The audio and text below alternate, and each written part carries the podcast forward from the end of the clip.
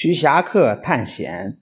当明王朝闹得污浊不堪的时候，在江阴一带有个青年，他不满朝政腐败，不愿意参加科举考试，谋求仕途，却立志要游历祖国的名山大川，探索大自然的奥秘。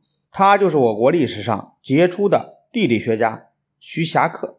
徐霞客原名叫许宏祖，别号侠客。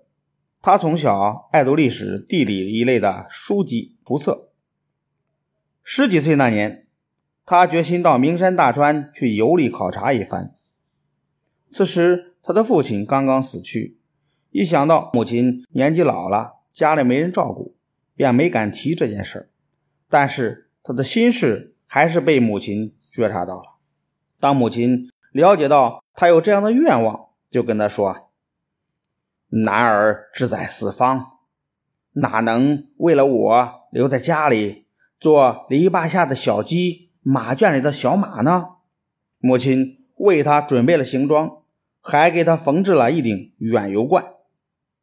有了母亲热情的支持，许霞客在他二十二岁那年开始离家外出游历。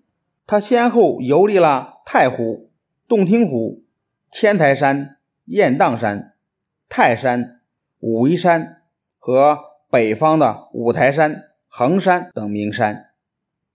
每次游历回家，他就跟亲友谈起各地的奇风异俗和游历中的惊险情景，他母亲总是听得津津有味。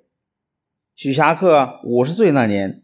开始了一次路程漫长的游行，他花了整整四年的时间，游历了湖南、广西、贵州、云南四省，一直到我国的边境腾冲。有一次，他在湖南茶陵听说当地有个麻叶洞，当地人说洞里有神龙或者精怪，没有法术的人都不敢进洞。许霞客不信神怪，他出高价。雇佣当地人做向导进洞考察，正要进洞的时候，向导问他是什么人，许霞客告诉他自己是个普通的读书人。向导听后吓得直往后退。我以为你是什么法师，才敢跟你一起进洞，原来你是个读书人，我才不冒这个险呢。许霞客也不勉强他，带着自己的仆人。举起火把进了山洞，村里的百姓听说有人进洞，都涌到洞口来看热闹。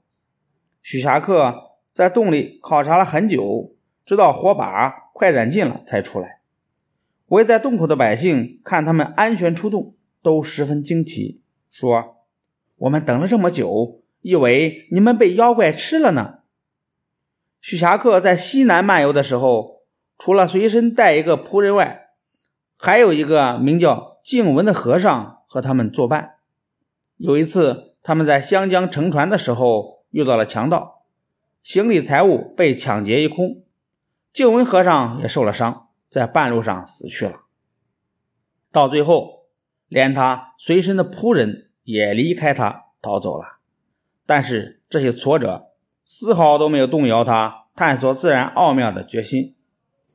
许霞客在旅游途中，每天晚上休息之前，把当天见到的、听到的都详细的记录下来。